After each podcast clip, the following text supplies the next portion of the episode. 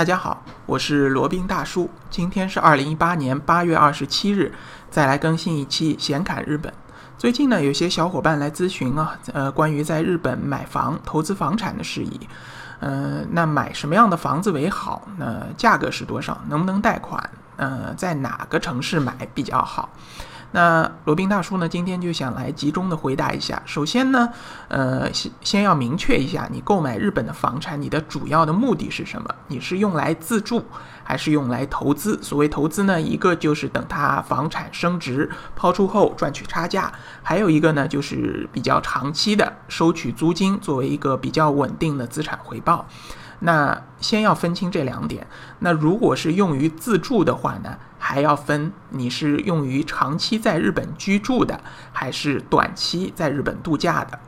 如果是长期在日本居住的呢，你首先你要考虑这个房子周边的公共交通是否发达，是否便利，有没有这个地铁站，这个地铁站是不是那个能够直通市内或者直通呃商业区，以及周边的这个配套情况，周边的学校、周边的公园可以溜溜弯啊，还有周边的这个。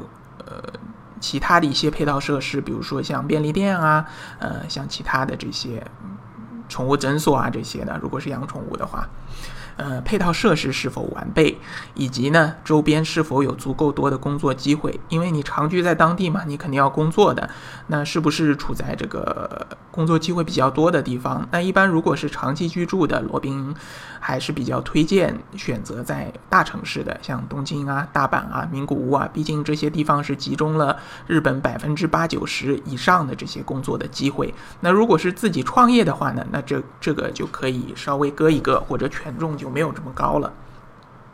那如果是你打算用作度假的，就比如说平平常大部分时间是在中国工作生活，那暑假期间或者说春节期间或者平常的呃年假期间，想到日本去度个假放松一下，那这个地方你选择就非常灵活了。那这这个时候呢就。不建议选择在东京、大阪这些大城市。一方面呢，这方呃这些大城市的房价会比较高；另一方面呢，也没有什么拿得出手的好的这个景点去用来度假。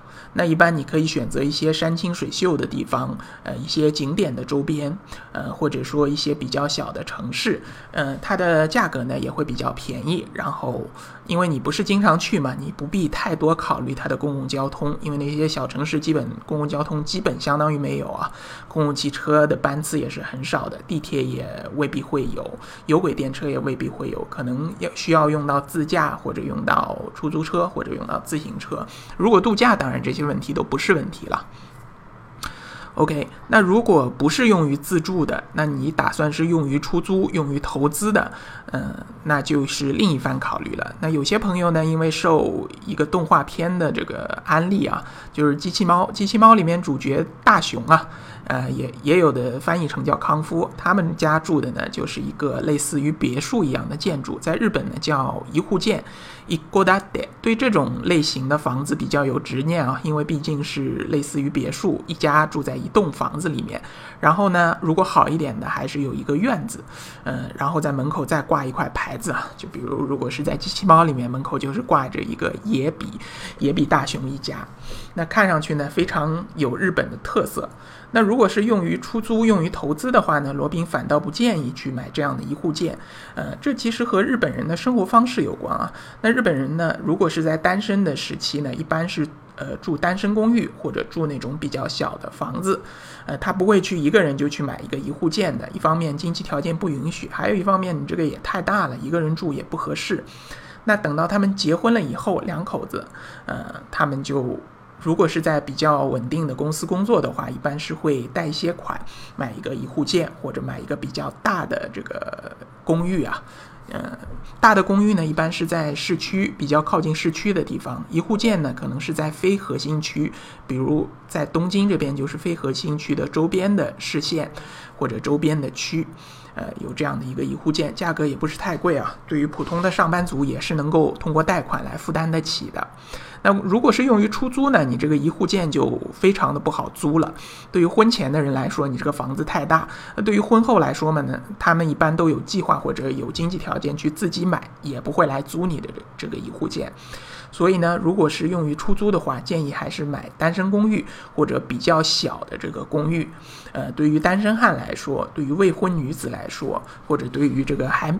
短期内没有购房计划的人群来说会比较合适，也会比较好租，它的这个租售比也会比较高。一般来说呢，在日本的这个核心都市圈啊，东京、东京都圈、大阪、名古屋这些圈呢，它的呃租售比。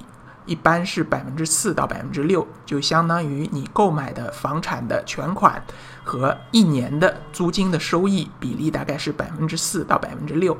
那如果一般能够达到百分之五或者百分之五以上呢这个租售比就是非常好的了。那建议尽快出手。那像在这个房价偏高的，像在东京地区、东京核心区，可能租售比没有那么高，可能是百分之四或者百分之四点几左右。其实这样也是属于不错的，因为东京呢，它的房产的升值预期还是比较高的。有可能你在租金方面的收益少一些，但是呢，你在房产增值方面又能把这部分钱给赚回来了。那还有一些小伙伴比较呃好奇啊，在日本买房，那能不能贷款呢？呃，是可以贷款的，是有有这个银行是针对外国人购房可以提提供这个。贷款的服务的，所以说没必要一次性付清。如果你手头有个一两百万，那可如果要买一户建的话，也可以去贷款，贷个百分之五十，还款的压力也不是特别的高。当然，针对那些总价比较低的单身公寓来说呢，个人觉得就没有必要了。一般像这种单身公寓，三四十万、四五十万就可以拿下来了。这里说的是人民币啊，就没必要贷款了。然后，然后呃，买下来以后呢，可以委托当地的房产中介呃托管。或者也可以让当地的房产中介来这个给你找客户来出租，呃，托管的话呢，就是房产中介他会给你一个固定的租金，然后租出去多少钱就是由房产公司来收益。那如果有他来介绍客户的话，他就收取一定的这个代理或者佣金，然后客户的所有的租金呢都是归你所有。总的来说呢，在日本投资房产，呃，它并不是一个。呃，来钱很快的这么一个投资渠道啊，它比较适合于那些有一笔钱短时间内不会用的，然后想要呃收取一个比较稳定的、比较可靠的一个租金收益、比较长期的一个呃回报的这么一个项目。那不可能像国内一样，房产你一买进马上就涨个一两倍、两三倍这样的情况，在日本是不可能发生的。那当然了，日本最近的经济基本也是向好吧，然后也也有这个。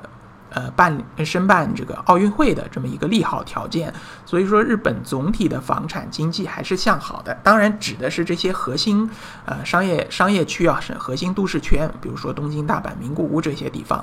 而那些小城市呢，因为呃人口都向大城市聚集，所以当地的人口会越来越少，尤其是青壮年会越越来越少。所以在小城市去购买房产呢，就要当心了。如果你是自住，当然是没问题；如果是期望它的房产能够升值，值或者能够租出去的话，那就要打一个问号了，一定要自己去仔细的了解一下，那到底好不好租？好，那今天就简单的介绍了一下在日本购买房产的这些呃这些事儿啊。如果对于日本，自由行或者日本购房有兴趣的小伙伴，欢迎来联系罗宾。罗宾的微信号呢是八二七四七九七零八二七四七九七零。罗宾可以为大家提供日本自由行深度游的一个私人定制服务，啊，也可以提供一些日本购房的一些咨询啊。当然，罗宾并是不是一个专业的人士，只是以自己的一个角度来。大概的一个谈一谈，那另外呢，再做一个小广告，罗宾还有一档播客节目叫《显侃赴美生子》，是以一个美宝爹的身份为大家科普赴美生子那些事儿。基于这个节目呢，罗宾可以为大家提供赴美生子的咨询辅导服务，当然是要收费的。另外呢，还包括赴美生子城市间的代办服务，以及美国签证，也就是 B1、B2 签证的代办服务。另外，罗宾还代理着一个南太平洋小国叫瓦努阿图共和国的移民代理啊，呃。包括这个永居的移民，就是拿绿卡以及入籍的移民，也就是拿护照的这么一个项目。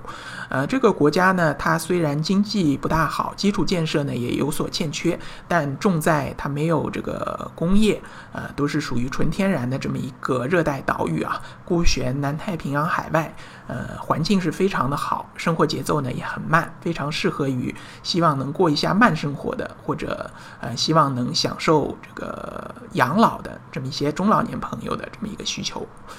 好，那广告就做到这里。呃，我们这一期的闲看日本就先到这里，下期再聊。